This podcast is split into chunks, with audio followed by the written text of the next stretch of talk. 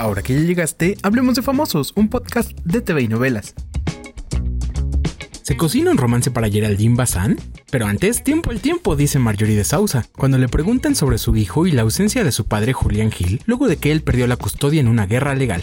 La actriz se topó con la prensa y no se salvó de que la cuestionaran si Matías pregunta por su papá y si lo lleva al psicólogo para que lo ayude con la ausencia de Julián. Marjorie dice que Matías es el niño más sano y feliz y que el tiempo lo dirá.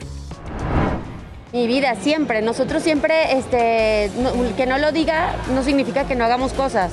Y créeme que el niño más sano y más feliz, si lo conoces, es mi hijo. Así que tiempo al tiempo. Matías está, eh, Matías es un niño muy sano, muy centrado.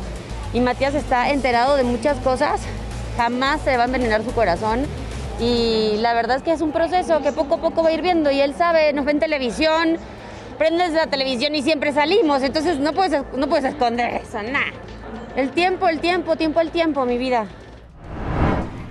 ¿Ya le diste seguir este podcast? Es tiempo de hacerlo. Pero antes te cuento que Geraldine Bazán y Alejandro Nones, no bueno, ya andan más que inseparables después de que ella confirmó que terminó con un empresario. En el programa de Marta Figueroa y Pepi Origel mostraron un video donde Geraldine no soltaba a Alejandro, con quien trabajó en Corona de Lágrimas 2. Este fin de semana en el concierto de Coldplay también salieron juntos y aunque quisieron disimular, Gretel Valdés publicó una foto y así se confirmó que, al menos, sí están saliendo. ¿Qué tanto faltará para que confirmen el romance? ¿Si